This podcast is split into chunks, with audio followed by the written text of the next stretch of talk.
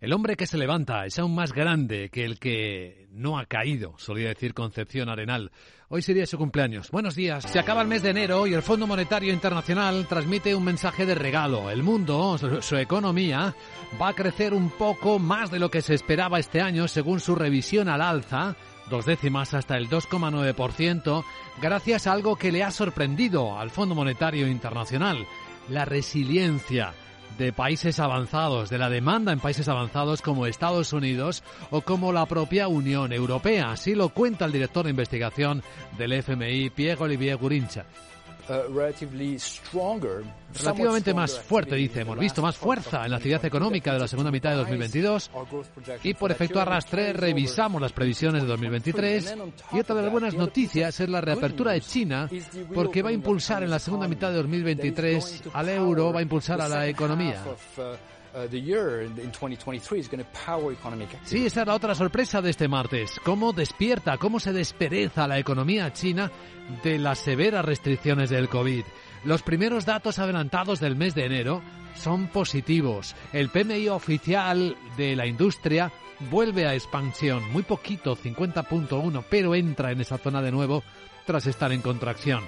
Y se dispara el de los servicios, que estaba en 41.6, a 54.4. Aunque es verdad que los datos del año pasado siguen mostrando lo que le ha costado a China esa política de COVID cero, solo las aerolíneas han perdido 20.000 millones de dólares, se calcula. La industria ha visto caer sus beneficios un 4%. Datos de esta misma mañana.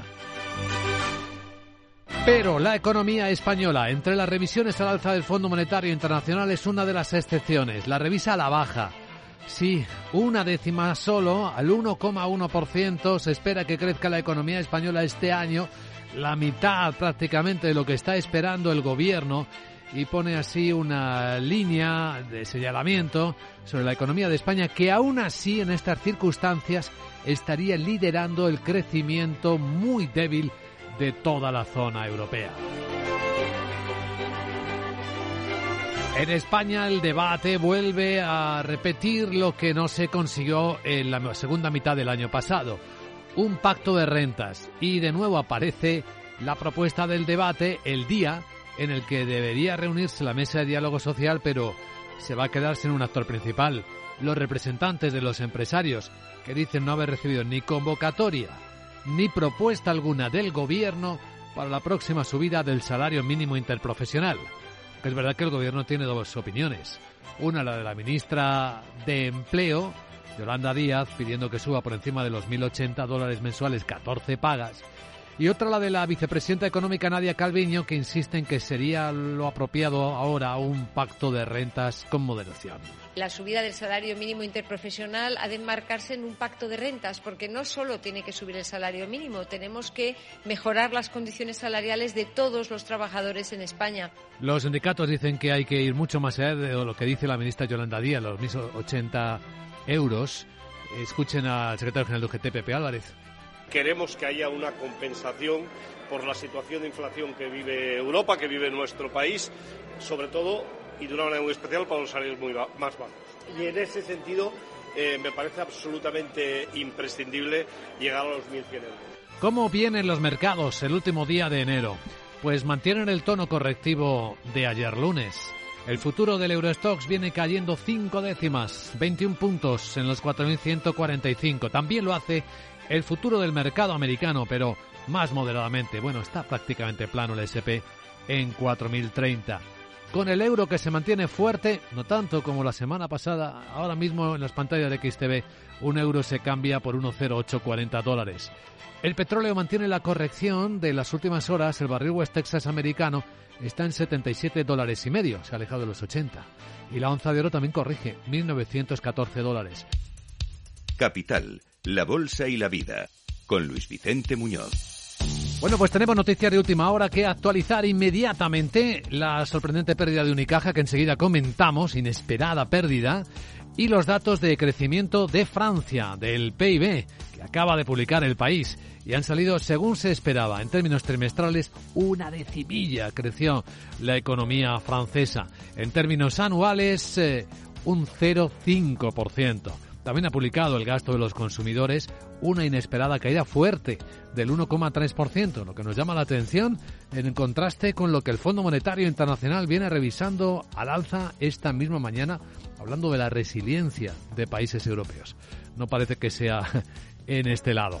Bueno, tenemos eh, delante de nosotros en las pantallas de CMC Markets un aspecto claramente correctivo para este último día del mes de enero en las bolsas de Europa vemos eh, signos negativos en los CFDs de los principales índices. El del Eurostox viene bajando cinco décimas, está en 4.147.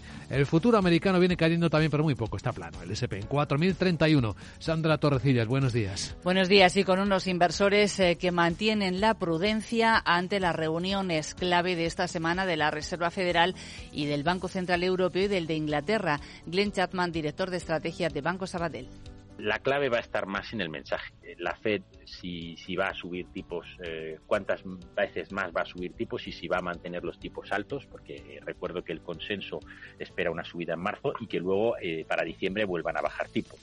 Y en el caso del BCE, si la próxima subida será ya de 25 y se moderará el ritmo o se mantendrá un ritmo de 50 y, también un poco expectativas de que, de que se, se, se, pare esas subidas Hoy además con referencias macroeconómicas importantes, acabamos de conocer ese dato preliminar del PIB del cuarto trimestre en Francia y nos quedan por delante el de Italia y el más importante, el de la zona euro, además de los índices adelantados de IPC, tanto francés y alemán, eh, preocupantes quizá más después de ver cómo subía ayer el índice, el IPC español. Cierto. Resultados. Vamos a ir por tamaño, porque tenemos muchos de bancos. Los de la Unión de Bancos Suizos, UBS. Sí, ha elevado el beneficio neto en el cuarto trimestre un 23% supera las estimaciones de los analistas. Eh, dice que se ha visto ayudado por los menores costes. Eh, advierte de que la inflación y la guerra en Ucrania están nublando el futuro y desanimando a los clientes y que podría afectar a su negocio, aunque también reconoce que va a beneficiarse de las subidas de tipos de interés.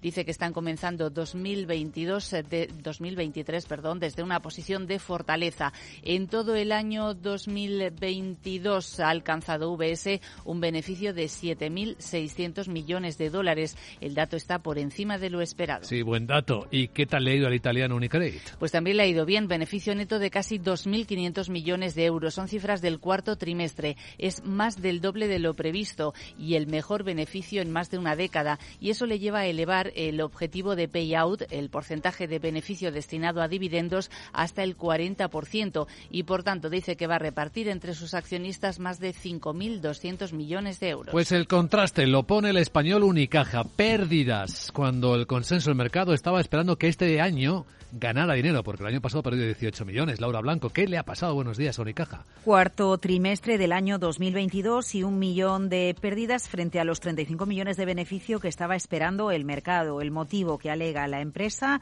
eh, provisiones. Atención a la evolución del margen de intereses, porque durante el cuarto trimestre del año sí que se incrementa a un ritmo del 11,5%. Otra cosa es la foto que nos da Unicaja en el margen de intereses de todo el ejercicio, creciendo apenas un 2,9%. Digo apenas porque los crecimientos que estamos teniendo en el margen de intereses de otras entidades que ya han publicado resultados cotizadas en bolsa, como Bank más 21% en el margen de intereses o 10% en el caso de Sabadell, contrastan fuertemente con la entidad andaluza. La compañía registra pérdidas en el cuarto trimestre del año. A ver cómo cotiza el mercado estas cifras. La tasa de morosidad de Unicaja en el 3,5%. Bueno, peor de lo esperado este resultado. ¿Alguien más entre los protagonistas? Pues sí, tenemos las cifras de Vantage Towers, eh, la rival de Celnex. Esta compañía de infraestructuras de telecomunicaciones alemana ha elevado sus ingresos cerca de un 5% en su último trimestre fiscal.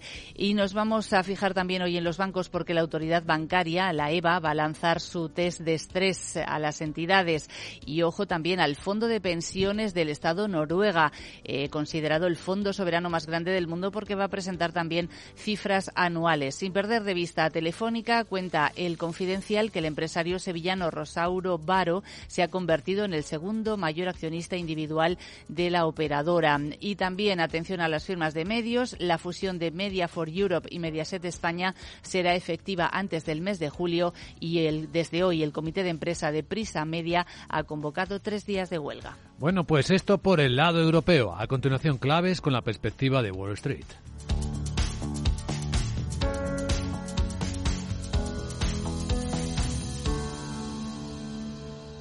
Capital, la Bolsa y la Vida, el programa de radio que despierta la economía, con Luis Vicente Muñoz.